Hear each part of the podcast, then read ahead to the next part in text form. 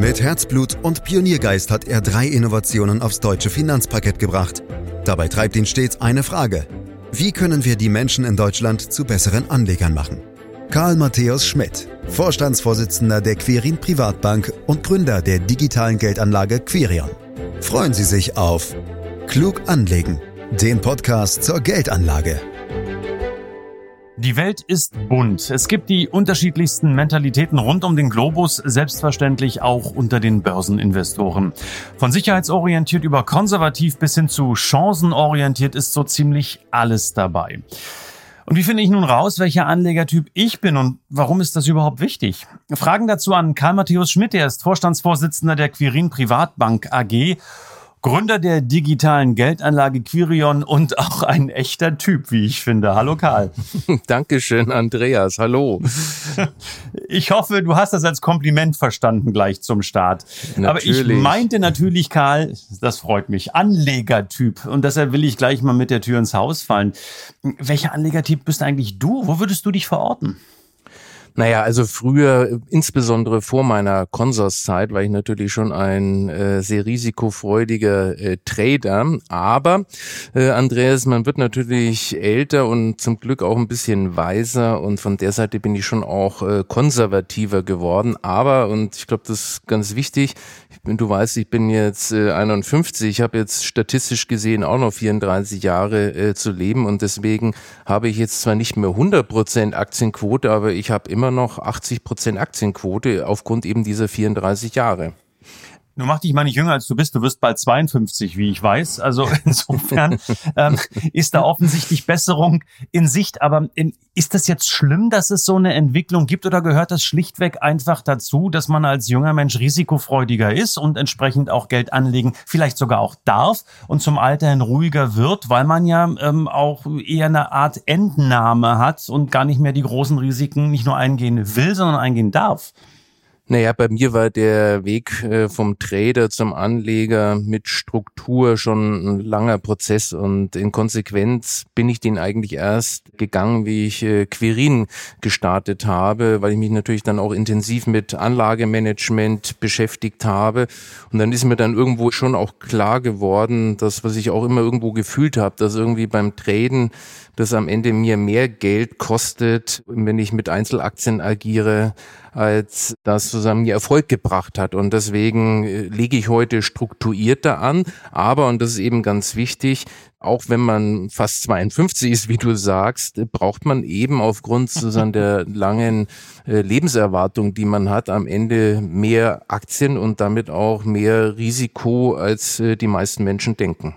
Mhm. Es gibt ja ganz unterschiedliche Klassifizierungen der Anlegertypen, Karl, äh, die hier und da auch, ich habe natürlich ein bisschen recherchiert im Vorfeld, verschiedene Namen tragen.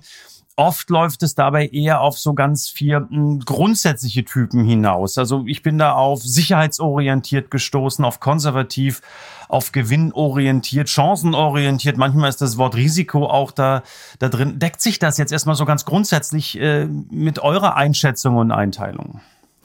Also grundsätzlich äh, schon Andreas, aber ich finde diese Bezeichnung, die du gerade genannt hast, schon äh, am Ende auch irreführend, weil jeder sich was drunter vorstellt. Du hast vorhin gehört, äh, ich habe gesagt, ich bin konservativer geworden, habe aber 80 Prozent äh, Quote. Für den anderen ist konservativ ein Schimpfwort, der andere findet es positiv. Und deswegen äh, nutzen wir äh, eine ganz neutrale Buchstabenlogik von A bis E und äh, haben statt vier Anlegertypen fünf. Und das klingt vielleicht erstmal am ersten Blick ein wenig äh, unpersönlich, aber äh, ich finde es am Ende eigentlich auch äh, klarer. Und unsere Grundlogik ist, dass der Typ A am stärksten sicherheitsorientiert ist und der Typ E am wenigsten.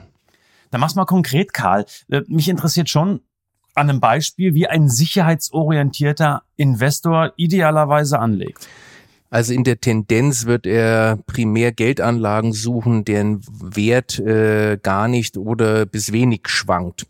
Und äh, Sicherheit bedeutet ja in puncto Geldanlage vor allem, dass man mit größeren zwischenzeitlichen Verlusten eben nicht so gut leben kann. Oder anders gesagt, dass man am liebsten zum Zeitpunkt der Anlage schon ziemlich gut kalkulieren kann, was am Ende dabei rauskommt.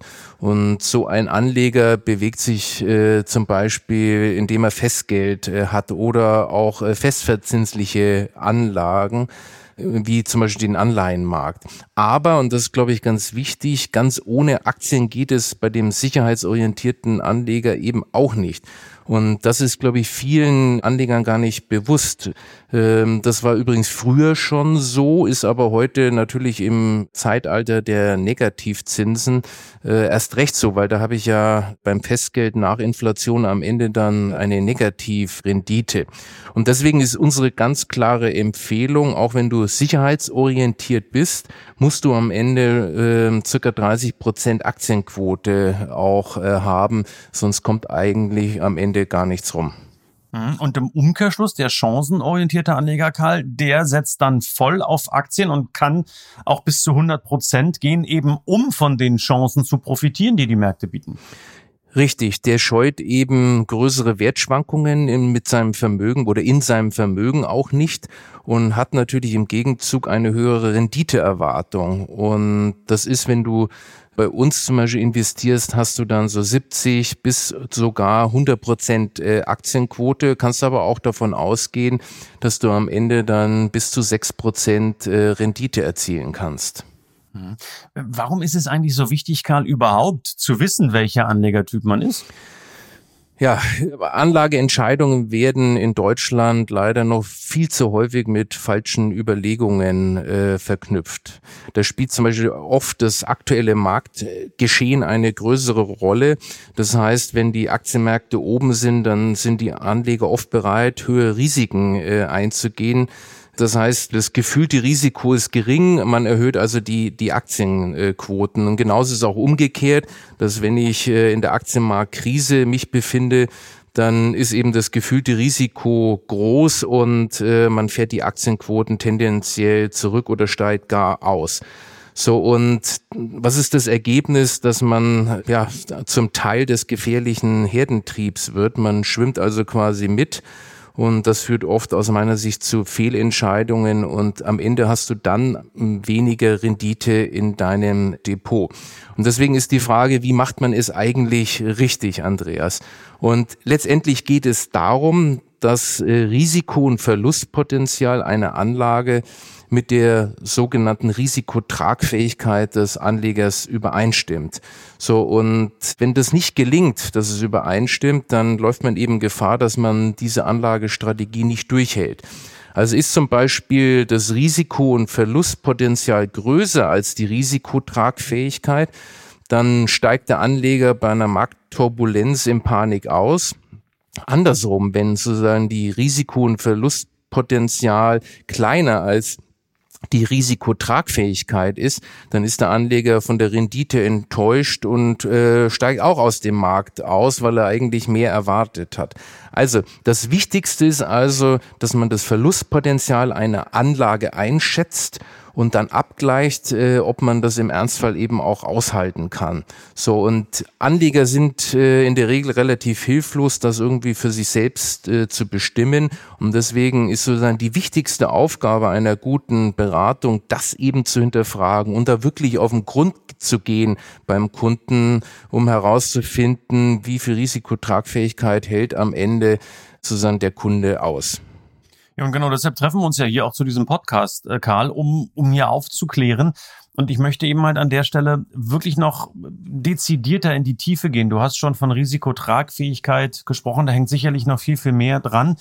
Ähm, welche Faktoren, welche Kriterien sind denn grundsätzlich entscheidend und auch wichtig für mich selbst, um, um feststellen zu können, was für ein Anlegertyp ich bin?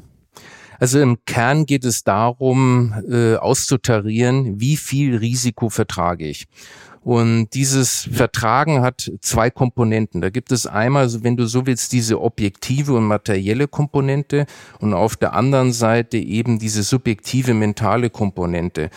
Bei der letzteren meine ich die Frage, kann ich eigentlich mit diesem Risiko schlafen, wenn meine Anlagen im Minus sind? Und äh, auch wenn ich mir das leisten kann, gibt es sehr viele Menschen, die das nicht aushalten. Anderen ist es wiederum egal, wenn sie im Minus sind, weil sie sagen, äh, irgendwann wird sich das schon erholen.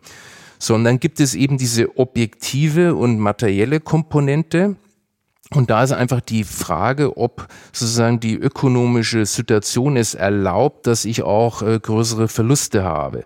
Wenn zum Beispiel jemand äh, zu einem bestimmten Stichtag hin sein Vermögen unbedingt benötigt, um sich ein Traumhaus zu kaufen, dann ist es eben eine Frage der objektiven Risikotragfähigkeit. Und man kann das vielleicht äh, sich ganz einfach vorstellen. Man muss sich die Frage stellen, ob ich beim Verlust zum Beispiel von 30 Prozent sozusagen wirtschaftlich mein Leben genauso weiterführen kann, äh, wie ich es gewohnt bin und wie ich es mir wünsche. Und wenn das so ist, dann ist das Risiko der Anlage in Ordnung. Und wenn nein, dann ist es ganz einfach zu hoch.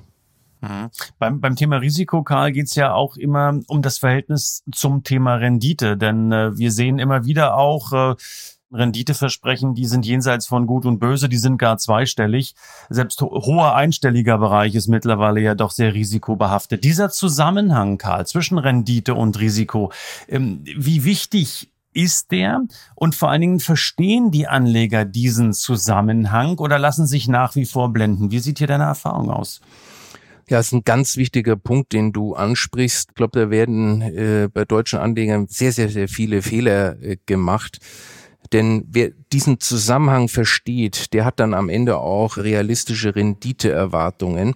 Zum Beispiel, wenn jemand sagt, ich hätte gerne sechs Prozent, aber weitgehend bitteschön risikofrei, dann funktioniert das eben nicht. Und das funktioniert eben nicht gerade auch in Zeiten des äh, Nullzinses. So, und solche Erwartungen habe ich aber oftmals auch bei Veranstaltungen von Anlegern gespürt. Und das liegt leider, muss man auch sagen, äh, an vielen unseriösen Anlageproduktverkäufern, die eben suggerieren, dass äh, sechs äh, Prozent mit wenig Risiko zum Beispiel tatsächlich äh, funktioniert. Und da kann ich äh, nur jedem den Tipp geben, bitte äh, alle Warnlampen an. Und da gibt es eine ganz einfache Regel. Und da finde ich, setzt die Bundesrepublik Deutschland die Messlatte perfekt. Ich schaue mir einfach eine zehnjährige Anleihe an, schaue mir an, was bietet die an Rendite. Momentan ist es sogar leicht negativ. Das heißt, ich muss sogar Geld zahlen, äh, um eine sichere Anlage äh, zu bekommen. Und wenn dann jemand vier, fünf, sechs Prozent mir sicher verspricht, dann weiß ich, der hat glatt gelogen, weil das ist eben nicht sicher. Wenn jemand mehr Rendite als die Bundesrepublik Deutschland bietet, dann hat diese Anlage eben auch mehr Risiko. Und das ist eine ganz einfache Regel und Messlatte, das kann sich jeder merken und sollte jeder beherzigen. Mhm, Karl, aber 14 Prozent beim Rotwein sind okay. Die sind absolut okay und äh, zumindest äh, erstmal risikolos, vielleicht für die Gesundheit nicht, aber äh, auf den ersten Schluck ist es wunderschön. Ja, es geht um Risikotoleranz äh, beim Rotwein genauso wie bei der Geldanlage und auch Risikotragfähigkeit, Karl, wie du das ja ganz offensichtlich nennst, egal ob jetzt bei der Geldanlage oder beim, beim Rotwein. Kann man dies messen und wenn ja, wie? Ja, es ist eigentlich äh, ganz einfach. Ich muss mir nur fragen, wie stark das angelegte Vermögen zwischenzeitlich im Minus rutscht, ohne sozusagen, dass ich dann schlaflose Nächte habe. Und da hilft immer ein Blick in die Historie, äh, um dir ein Beispiel äh, zu geben. Wenn ich zum Beispiel 30 Prozent Aktienanteil habe, da habe ich eine Renditeerwartung von zweieinhalb bis dreieinhalb Prozent dann geht es maximal, sind dann mal 20 Prozent eben auch äh, weg und es dauert historisch gesehen äh, 40 Monate, bis ich meinen Einstand wieder habe. Wenn ich 50 Prozent Aktien habe, dann habe ich eine Renditeerwartung von dreieinhalb bis viereinhalb Prozent. Dann ist eben auf dem Weg dahin eben 33 Prozent können dann auch weg sein. Und es dauert historisch gesehen 46 Monate, bis ich mein Anfangsgeld äh, wieder im Depot habe. Und wenn ich jetzt so noch mehr Risiko gehe, wie zum Beispiel 80 Prozent Aktienquote, dann habe ich eine Renditeerwartung von 5,5 bis 6 Prozent historisch gesehen.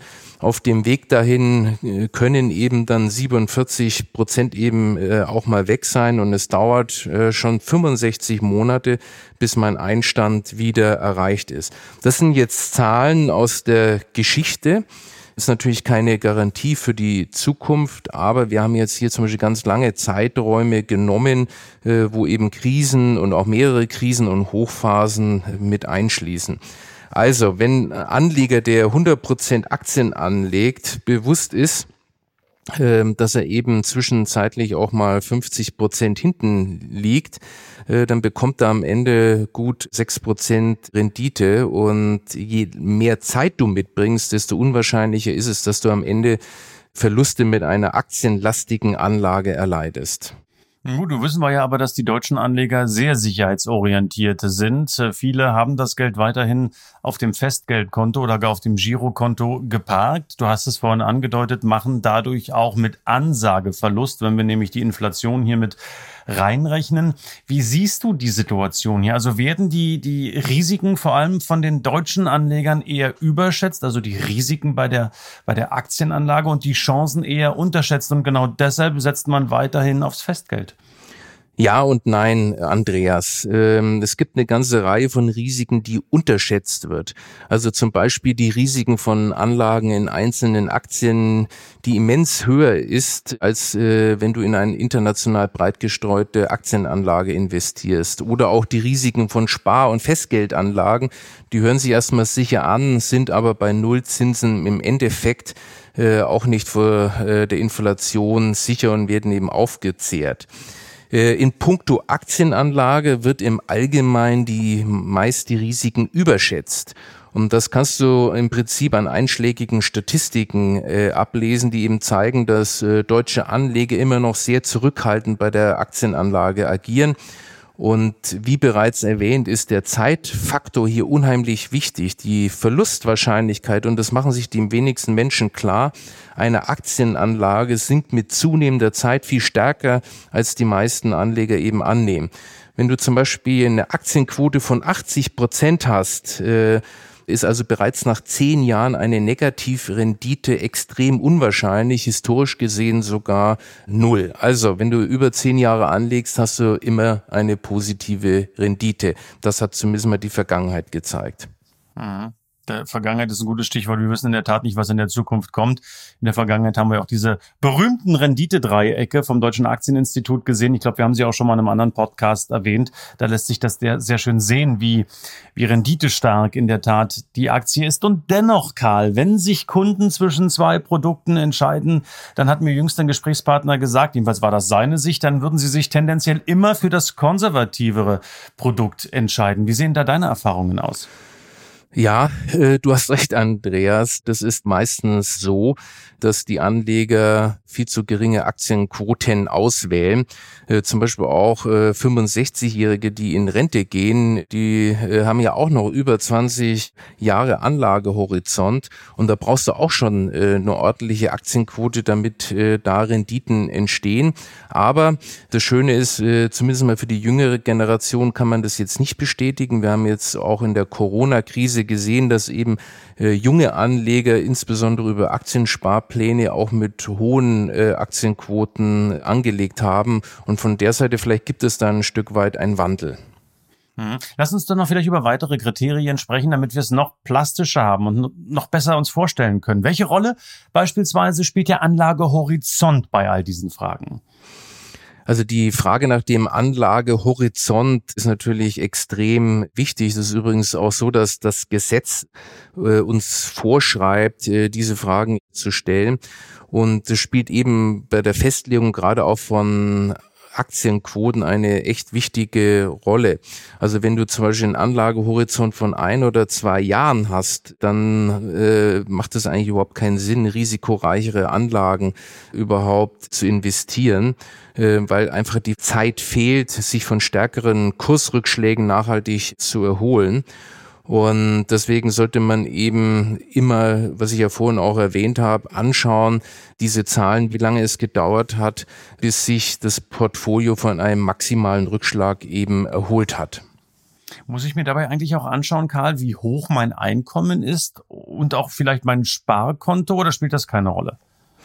Also das Sparkonto solltest du erstmal leer räumen. Wir haben ja, wie du weißt, negativ äh, Zinsen und nach Inflation äh, hast du dann eine negative Rendite. Also das macht keinen Sinn. Aber das Einkommen spielt natürlich schon eine sehr wichtige Rolle bei der äh, Festlegung einer Anlagestrategie. Und das bezieht sich eben auf diese objektive Komponente, die ich vorhin angesprochen habe. Ich muss mir eben diese zwischenzeitliche Verluste eben auch leisten können und äh, denke da an äh, die Faustformel, die ich vorhin ja auch mal äh, formuliert habe. Äh, man kann es vielleicht noch mal komprimieren. Kann ich das Leben, das ich leben will, auch trotz zwischenzeitlicher Verluste weiterleben? Und das ist eigentlich die entscheidende Frage. Mhm. Ähm, bei der Gesamtbetrachtung der Anlegertypen ähm, könnte es sein, zumindest spüre ich das in den Interviews, die wir regelmäßig produzieren, dass das Thema Nachhaltigkeit zunehmend nachgefragt wird. Jüngst sagte einer sogar, naja, das ist das neue Normal Nachhaltigkeit. Also spielt das Thema eine Rolle? Ja, das spielt zunehmend eine Rolle, Andreas, und ich gehe davon aus, dass es über kurz oder lang äh, zum Standard äh, gehört, dass man diese Fragen eben auch im Rahmen des Anlegertyp- und Anlagestrategie stellt. Und da gibt es äh, auch Gesetzinitiativen, die Banken dann dazu verpflichten. Wie sinnvoll das ist, weiß ich nicht, äh, aber äh, es wird zur neuen Normalität. Ja, wow, da kommt ja doch einiges zusammen bei der Betrachtung der Anlegertypen. Wenn wir vielleicht, wir müssen so langsam zum Ende kommen, das zusammenfassen wollen, Karl, muss die alles entscheidende Frage damit jetzt nicht lauten, welche Geldanlage sichert mir die bestmöglichen Renditechancen bei einem Risiko, das ich vertreten kann? Hast du eine Antwort drauf? Genau so ist es. Aus unserer Sicht ähm, musst du den Kraftstoff der Weltwirtschaft äh, tanken. Und das geht am besten, indem du international breit gestreut in Aktien und in Anleihen investierst und dabei eben die Prognosen und aktuellen Nachrichtenrummel ausblendest und kostengünstige Indexprodukte nutzt. So, und dann hast du bei deiner gewählten Anlagestrategie ohne großes Hin und Her äh, am Ende, wenn du zum Beispiel 80 Prozent äh, Aktienquote wählst, gute 6 Prozent Rendite in deinem Portfolio. Mhm. Karl, eines muss ich dann zum Schluss doch noch von dir wissen. Jetzt, wo wir ja auch wissen, dass du stramm auf die 60 zugehst, ähm, wie viel ähm, zockst du vielleicht immer noch, trotz des hohen Alters? naja, ich bin zumindest mal in diesem Punkt dann äh, klug geworden, Andreas. Und äh, deswegen, ich mache gar nichts mehr mit Einzeltiteln, äh, keine Spekulation mehr, sondern ich lege wirklich breit gestreut und kostengünstig an. Und äh, damit äh, kann ich mich auf andere Sachen konzentrieren, die viel Spaß machen und rege mich nicht äh, über die Märkte auf. Naja, und dann kannst du vielleicht, Karl, äh, auch äh, künftig beim Kniffeln oder auch beim UNO-Spielen zocken. Da geht das ja auch und macht sicherlich auch viel, viel mehr Spaß mit den Kindern. Das war unser Podcast äh, zum Thema Anlegertypen. Wir haben gelernt, von A bis E klassifiziert die Quirin Privatbank. Es gibt auch andere Möglichkeiten, Betrachtungen, die sich dann weitestgehend ähneln. Und am Ende des Tages kommt es immer auf die Risikotragfähigkeit der Anleger an. Dann ist alles gut. Vielleicht so als Faustformel, wie, bei welchem Risiko kann ich gut gut schlafen, dann bin ich gut aufgestellt. Karl Matthäus Schmidt war das in diesem Podcast zum Thema Anlegertypen. Ganz herzlichen Dank für all diese Informationen. Der nächste Podcast dann wieder am kommenden Freitag. Sie können ihn direkt abonnieren, um nichts äh, zu verpassen. Sie dürfen uns natürlich auch weiterhin gern empfehlen und äh, weiter auch nachlesen, welche Infos Sie auch immer interessieren. Es ist ein reicher Fundus unter www.quirinprivatbank.de zu finden. Klicken Sie sich rein, lesen Sie sich rein. Wie immer, danke fürs Lauschen. Das war Klug anlegen. Der Podcast zur Geldanlage der Quirin Privatbank mit dem Vorstandsvorsitzenden Karl Matthäus Schmidt. Wir freuen uns über Ihre Rückmeldungen und Themenwünsche, die Sie uns gerne an podcast.querinprivatbank.de senden können. Die Quirin Privatbank steht für echte Unabhängigkeit, da sie auf Provisionen und hauseigene Produkte verzichtet. Das innovative Anlagekonzept Marktmeinung Wissen beruht auf bewährten Erkenntnissen der Finanzmarktforschung und investiert frei von Prognosen in den weltweiten Kapitalmarkt. Die Bank unterstützt interessierte Anleger bei der Altersvorsorge und dem langfristigen Vermögensaufbau. Mehr Informationen erhalten Sie unter querinprivatbank.de.